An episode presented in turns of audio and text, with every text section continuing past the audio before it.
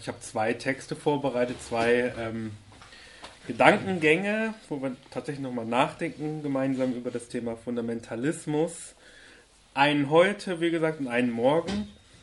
Und man könnte sagen, die beiden Gedankengänge widersprechen sich. Das heißt, das, was ich heute sagen werde, werde ich morgen gleich wieder zurücknehmen, damit dann äh, richtige Fundamentalisten endlich mal recht behalten mit der Formulierung der postmodernen Beliebigkeit ja gerne. Ähm, Doch Dialektik. Ach so, ist Dialektik, das kann auch sein. Genau. Ähm, aber so will das, so will man das ja eben nicht. Man will, dass so ein Thema, so ein Phänomen, so ein Begriff, Fundamentalismus so ganz klar umrissen wird, ganz klar und eindeutig. Ähm, aber es scheint doch so zu sein, dass je nachdem, unter welchem Gesichtspunkt man über diesen Gegenstand spricht, sehr unterschiedliches zu sagen wäre. Also wir, wir sind jetzt beim Thema Perspektivität, Kontextualität und so weiter. Also Perspektive, unter welchem Gesichtspunkt erscheint das Thema. Ähm, da ist dann auch der Redende, also wir mit einbezogen, das, was wir eben gemacht haben, nochmal ähm, sich zu verorten, selber sich klar zu werden, welche Geschichte habe ich mit diesem Begriff, mit diesem Wort Fundamentalismus und Kontext dann tatsächlich mit wem sprechen wir in welcher Situation sprechen wir und was ist jetzt zu sagen. Kurzum, wir befinden uns mitten in Subtilitäten, die äh, ein Fundamentalist, jetzt gehe ich erstmal davon aus, dass es so etwas gibt, gar nicht wahrhaben will. Es geht doch um Klarheit, um sichere, objektive Erkenntnis, die gerade alle Perspektivität und alle Kontextualität hinter sich gelassen hat. Es geht um die geordnete Welt, in der die Dinge ihren festen Platz haben oder doch zumindest eine ganz gewisse Grundlage für unser Wissen. Und da denke ich, wir fangen, man könnte damit beginnen mal mit dem Begriff des Fundaments. Ähm, der tritt ja ganz prominent, besonders in Bezug auf die Gewissheit der Erkenntnis bei René Descartes auf. Und wenn man sich nochmal schnell vor Augen führen, wie war das noch gleich bei Descartes in seinen Meditationen? Ähm, es beginnt mit Zweifel. Es beginnt mit radikalen Zweifel, mit einer Art von intellektueller Skepsis, besser gesagt. Die Frage, was wäre, wenn alles ganz anders wäre als angenommen? Was, wenn das, das, was bisher fraglos gegolten hat, sich als raffinierte Täuschung herausstellt? Was, wenn ich zum Narren gehalten werde? Die Skepsis hatte ja das westliche Denken immer schon wie ein Schatten begleitet, schon bei den Griechen, ähm, schon auch im Mittelalter, wurde immer, immer erfolgreich domestiziert oder abgewehrt vom Platonismus, vom Christentum und so weiter. Aber es scheint doch wohl so zu sein, ähm, dass besonders in Krisen und Umbruchszeiten äh, sowas wie die Skepsis wieder äh, besonderen Auftrieb bekommt. Man könnte ja auch heute davon sprechen, wenn jetzt plötzlich heute wieder ähm, die ganzen Verschwörungstheorien und so weiter ähm, einfach denkbar sind, sagbar sind, dann sagt das vielleicht auch schon was ähm, über unsere Situation aus. Also immer wenn Ordnungen ins Wanken geraten, wenn Umbrüche anstehen, wenn die Welt, die man kennt, Risse bekommt, wenn sich massive Verschiebungen andeuten, dann ähm, wird so etwas in Gang gesetzt wie die Suche nach Fundamenten. Also sozusagen erster Merksatz, den ich mir auf dick gedruckt hier reingeschrieben habe. Die Suche nach Fundamenten beginnt immer dann, wenn Ordnungen fraglich werden. Das können politische Ordnungen sein, Weltbilder, die wegbrechen oder persönliche Ordnungen. Und darf ich nochmal kurz nachfragen, mhm. weil du jetzt ja äh, gesagt hast, die, die Skepsis wächst dann. Also sprich die Skepsis, also man sucht nach dem, willst du sagen, man sucht nach dem, nach dem Fundament, weil man befürchtet, mhm dass das, worin man lebt, nicht äh, die Wahrheit wäre. Genau, also es deutet sich etwas an. Die Welt, die sozusagen immer fraglos gewesen ist, die Dinge, die fraglos gegolten haben, ähm, brechen weg oder bekommen Risse oder es deutet sich an, dass auch andere Welten möglich wären, andere Ordnungen ähm, schieben sich ins Blickfeld und ähm, sozusagen erstmal die Skepsis als eine Haltung des distanzierten Zweifelns.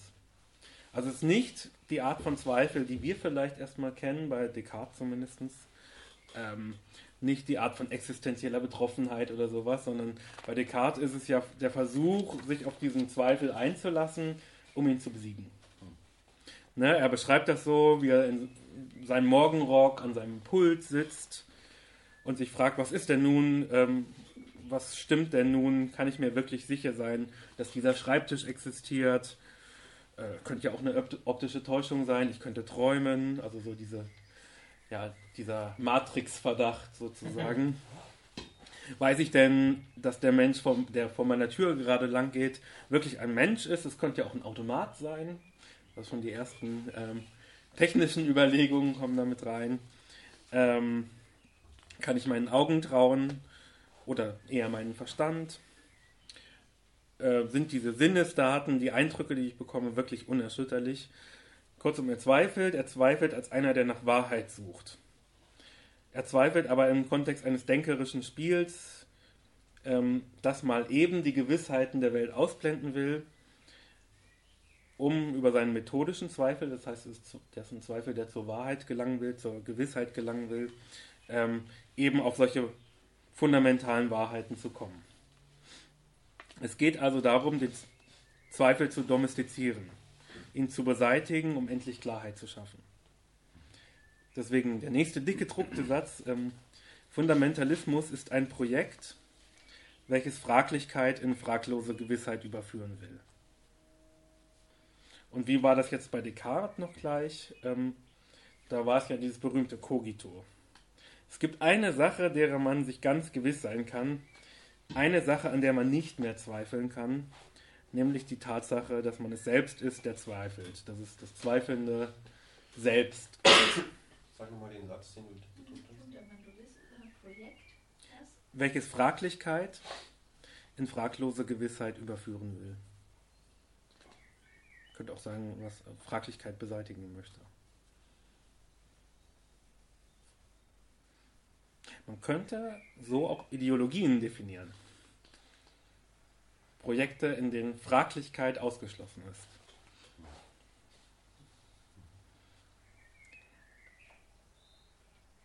Also, ähm, Descartes sagt, am eigenen Denken kann man nicht zweifeln. Man wird nicht daran zweifeln können, dass man selbst ist, der denkt. Er kannte eben Freud noch nicht.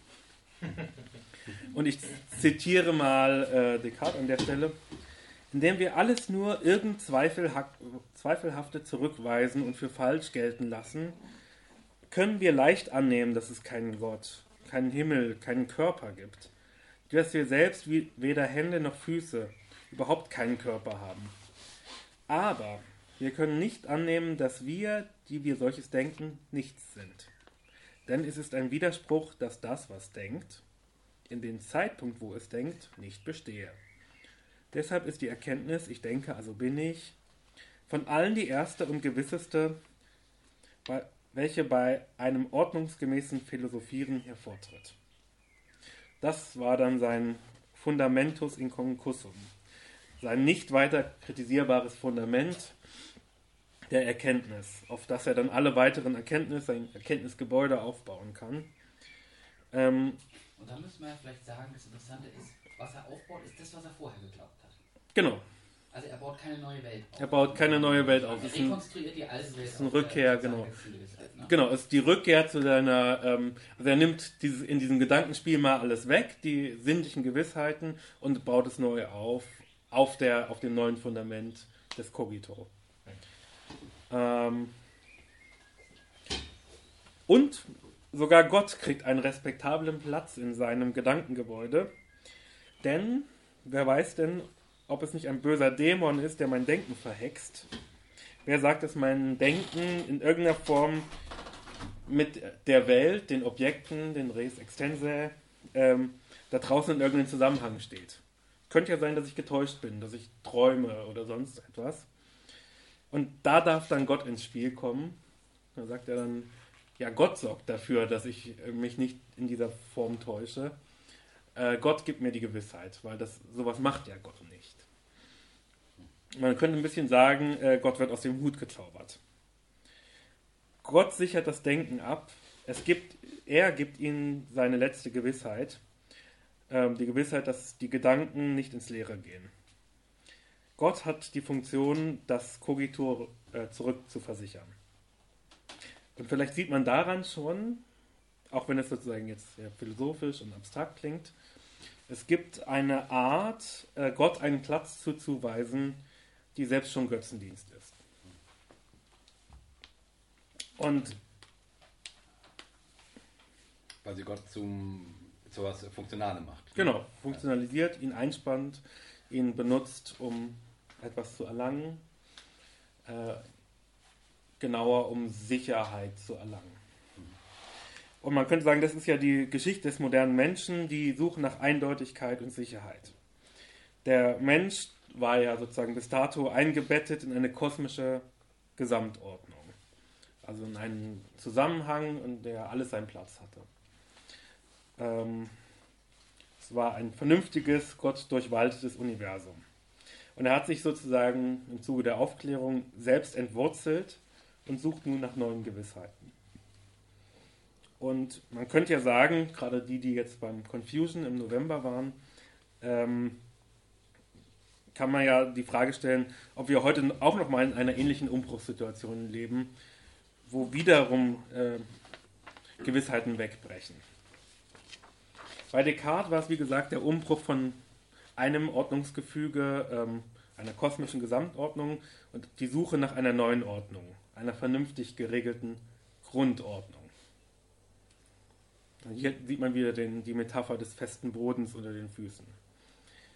Also der Mensch der Neuzeit löste den Gedanken einer allumfassenden Schöpfungsordnung ab.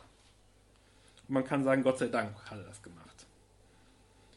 Denn zwar gab es sozusagen, hatte diese Ordnung ähm, sichergestellt, dass jeder einen festen Platz hat in einem großen Ganzen, in einem Weltgefüge. Ähm, man kann aber sagen, die Ordnung war zu stabil, sie war zu gut. Sie hat zu gut funktioniert. Ähm, sozusagen hat jede Art von Freiheit abgeschnürt und keinerlei von ähm, Dynamik zugelassen. Ähm, und man kann sagen, auch die Kritik der Aufklärung hat hier mit großem Recht diese Ordnung de destruiert. Doch das brachte sozusagen für das Subjekt eine gewisse Prekarität mit sich. Also das Subjekt war ähm, gefährdet dadurch. Und dieses Subjekt sucht nach Gewissheiten, sucht nach einem festen Stand, nach eben einem Standpunkt. Das Subjekt, das eben noch eingebettet war, wird nun ortslos, droht ins Nirgendwo abzurutschen.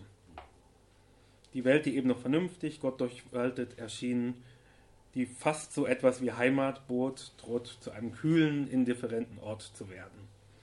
Es droht, wie Hans Blumberg es sagte, die metaphysische Obdachlosigkeit.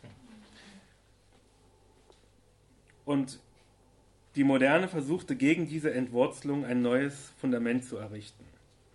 Durch vernünftige Regelungen, durch Bürokratie, durch die legale Durchwaltung des Lebens Kurzum, mit Hilfe einer recht formalen technischen Vernunft sollte eine relative Stabilität gewährleistet werden. Und heute kann man sagen, ist diese Ordnung wieder ähm, ja, in Gefahr oder gerät in Umbruch. Ähm, einmal, dass noch viel stärker die Kontingenz von Ordnungen ähm, in den Blick gerät, die Nichtnotwendigkeit. Ähm, sozusagen die Alternativlosigkeit der westlichen Ordnung gerät spätestens durch die Globalisierung, durch den Kulturkontakt mit anderen Ordnungen ähm, ins Bewusstsein. Und das haben wir ja sozusagen auch ähm, uns angeguckt, dass es auch ökonomische Prozesse gibt, die Ordnungen auflösen, fluidisieren, ähm, die Selbstverständlichkeit von Ordnungen untergraben typisch bürgerliche Lebensform. Die Ehe hat ihre Selbstverständlichkeit verloren, wird zu einer Option unter vielen.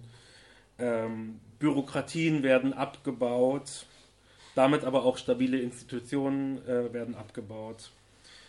Das heißt, diese moderne Grundordnung gerät auch wieder ins Rutschen.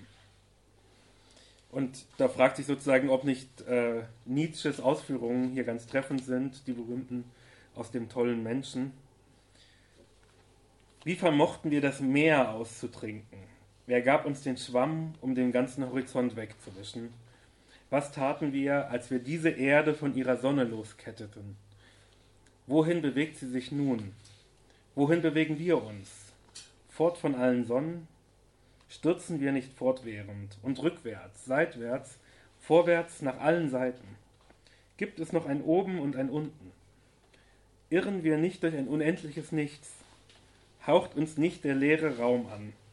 Es ist nicht kälter geworden, kommt nicht immerfort die Nacht und mehr Nacht? Müssen nicht Laternen am Vormittag angezündet werden? Klingt fast schon sozusagen wie das Albtraum eines jeden Fundamentalisten, ähm, diese Art der Horizontlosigkeit, Orientierungslosigkeit, Bodenlosigkeit, gegen die die Neuzeit immer wieder ankämpfte.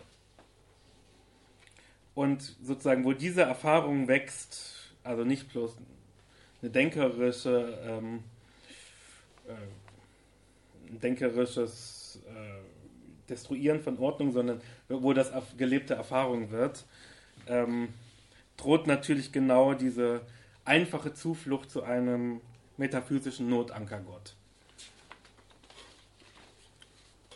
Und wie gesagt, der neuzeitliche Mensch war ja immer wieder auf der Suche nach Sicherheit und Halt.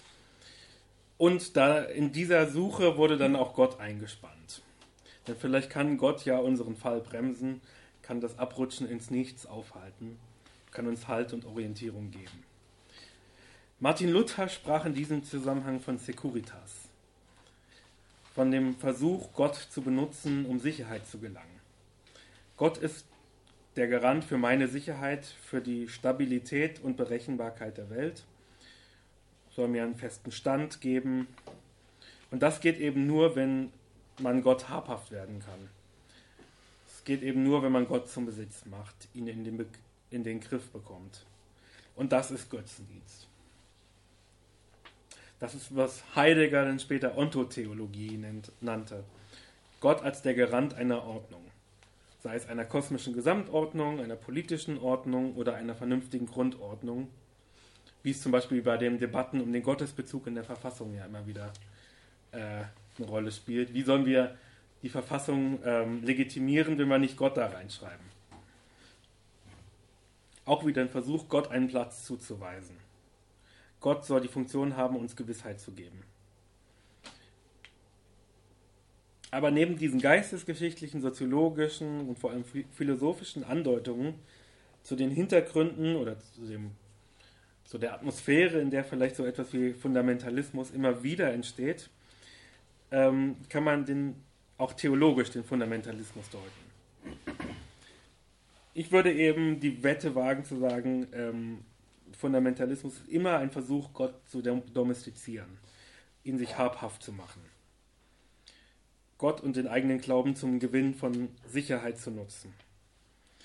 Und ich habe da eine schöne Szene gefunden oder ein schönes kleines Buch ähm, von Jean-Luc Nancy und mit dieser Szene wollte ich dann eigentlich abschließen. Hat jemand eine Bibel dabei zufällig? Ja, schön. Aus dem Ligaland. das wäre ja auch Wahnsinn. Aber es ist nicht angestrichen. Es ist nicht angestrichen, genau.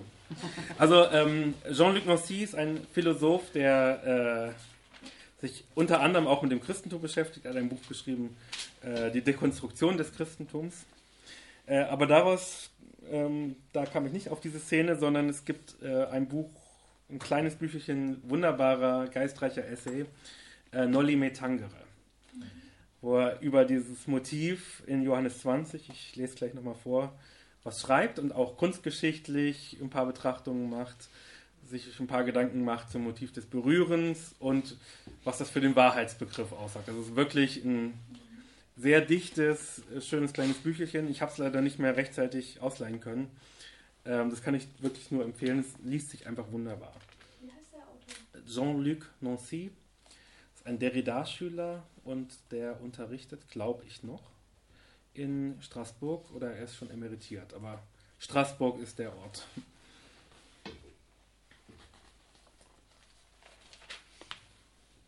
Okay. 11 bis Johannes 20, 11. Maria aber stand draußen vor dem Grab und weinte. Als sie nun weinte, schaute sie in das Grab und sieht zwei Engel in weißen Gewändern sitzen, einer zu Häuptern und den anderen zu den Füßen, wo sie den Leichnam Jesu hingelegt hatten. Und die sprachen zu ihr, Frau, was weinst du? Sie spricht zu ihnen, Sie haben meinen Herrn weggenommen und ich weiß nicht, wo sie ihn hingelegt haben. Und als sie das sagte, wandte sie sich um und sieht Jesus stehen und weiß nicht, dass es Jesus ist. Spricht Jesus zu ihr, Frau, was weinst du? Wen suchst du? Sie meint, es sei der Gärtner und spricht zu ihm, Herr, hast du ihn weggetragen, so sage mir, wo du ihn hingelegt hast, dann will ich ihn holen. Spricht Jesus zu ihr, Maria. Da wandte sie sich um und spricht zu ihm auf Hebräisch, Rabuni, das heißt Meister. Spricht Jesus zu ihr, rühre mich nicht an, denn ich bin noch nicht aufgefahren zum Vater. Gehe aber zu meinen Brüdern und sage ihnen, ich fahre auf zu meinem Vater und zu eurem Vater, zu meinem Gott und zu eurem Gott. Maria von Magdala geht und verkündigt den Jüngern, ich habe den Herrn gesehen und das hat er zu mir gesagt. Der Gott, der hier verkündet wird, ist der Gott, der sich entzieht. Berühre mich nicht. Das heißt so viel wie, versuch nicht, mich in den Griff zu kriegen. Versuch nicht, mich zu halten, nicht mich aufzuhalten. Wenn Christus, wie ja bei Johannes immer wieder betont wird, die fleischgewordene Wahrheit ist, dann deutet diese Szene auf eine Wahrheit, die sich im Entzug zeigt. Auf eine Nähe, in der sich immer eine noch größere Ferne andeutet. Jean-Luc Nancy analysiert eben einige dieser Gemälde, die diese Szene porträtieren und kommt zum Schluss, wenn man in Gedanken von einem Gemälde zum anderen übergehen möchte, lässt sich dieses Berühren als singuläre Kombination von Distanzierung und Zärtlichkeit verstehen. Berühre mich nicht, denn ich berühre dich, und diese Berührung ist derart, dass sie dich auf Abstand hält. Christus präsentiert sich als Fortgehender, den man nie so ganz in den Griff bekommt. Und in der Szene, der auch eine eigentümliche Art von Intimität und Nähe und Distanz zugleich liegt, liegt für Nancy auch eine Aufforderung begründet. Nolli me tangere. Nolli möchte nicht, denk nicht daran, so schreibt er. Du hältst nichts, du kannst nichts halten noch festhalten.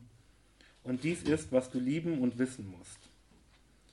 Eben dies ist ein Wissen aus Liebe, Liebe, was dir entkommt, Liebe, den der fortgeht, Liebe, dass er fortgeht. Das ist eine, Entgegen eine Entgegensetzung zu einem klammernden Glaube, der Gott halten, ihn aufhalten und einspannen will. Ein Glaube, der loslässt weil er sich gehalten weiß, ist eben diese Entgegensetzung dazu. Ein Glaube, der, wie Jüngel es sagt, sich Gott als Gott gefallen lässt.